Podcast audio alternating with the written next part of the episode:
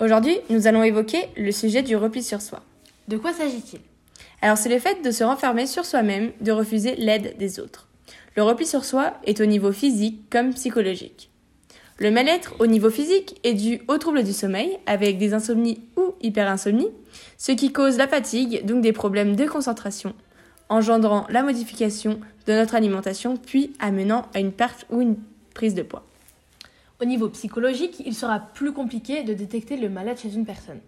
La personne concernée s'isolera, angoissera, aura une perte d'estime de soi, une peur face aux difficultés, des sentiments permanents d'être en situation d'échec, agressivité, colère, sentiment de solitude, impression de n'être compris ou retenu par personne, des intérêts pour les activités habituelles, des idées noires voire suicidaires, ainsi que des envies d'en finir.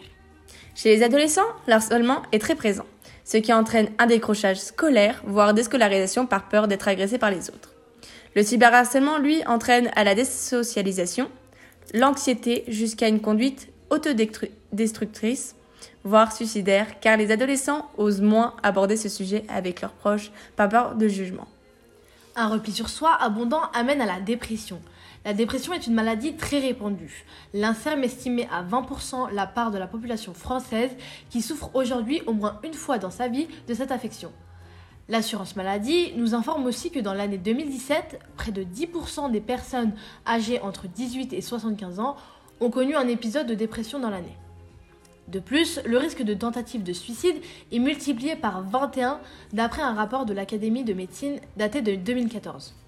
Alors, que faire quand on ressent les premiers signes de mal-être? En première étape, repérer ces signes et se rendre compte qu'on ne va pas bien. Sans ça, on ne peut pas résoudre le problème. En deuxième étape, si, on y arrive, identifier là où les causes du mal-être. Ça permet d'expliquer aux autres ce qui n'y va pas et voir sur quoi il faut agir pour améliorer la situation. Par exemple, si j'identifie que je ne me sens pas bien car j'ai le sentiment que mon copain ou ma copine est distant avec moi, je peux lui en parler pour voir si c'est une impression ou une réalité.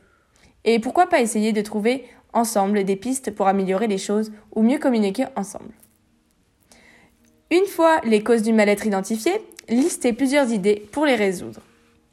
Ensuite, appliquez celles qui semblent les plus réalisables, notez celles qui fonctionnent vraiment et qu'on pourrait réutiliser. Que faire si le mal-être est encore présent?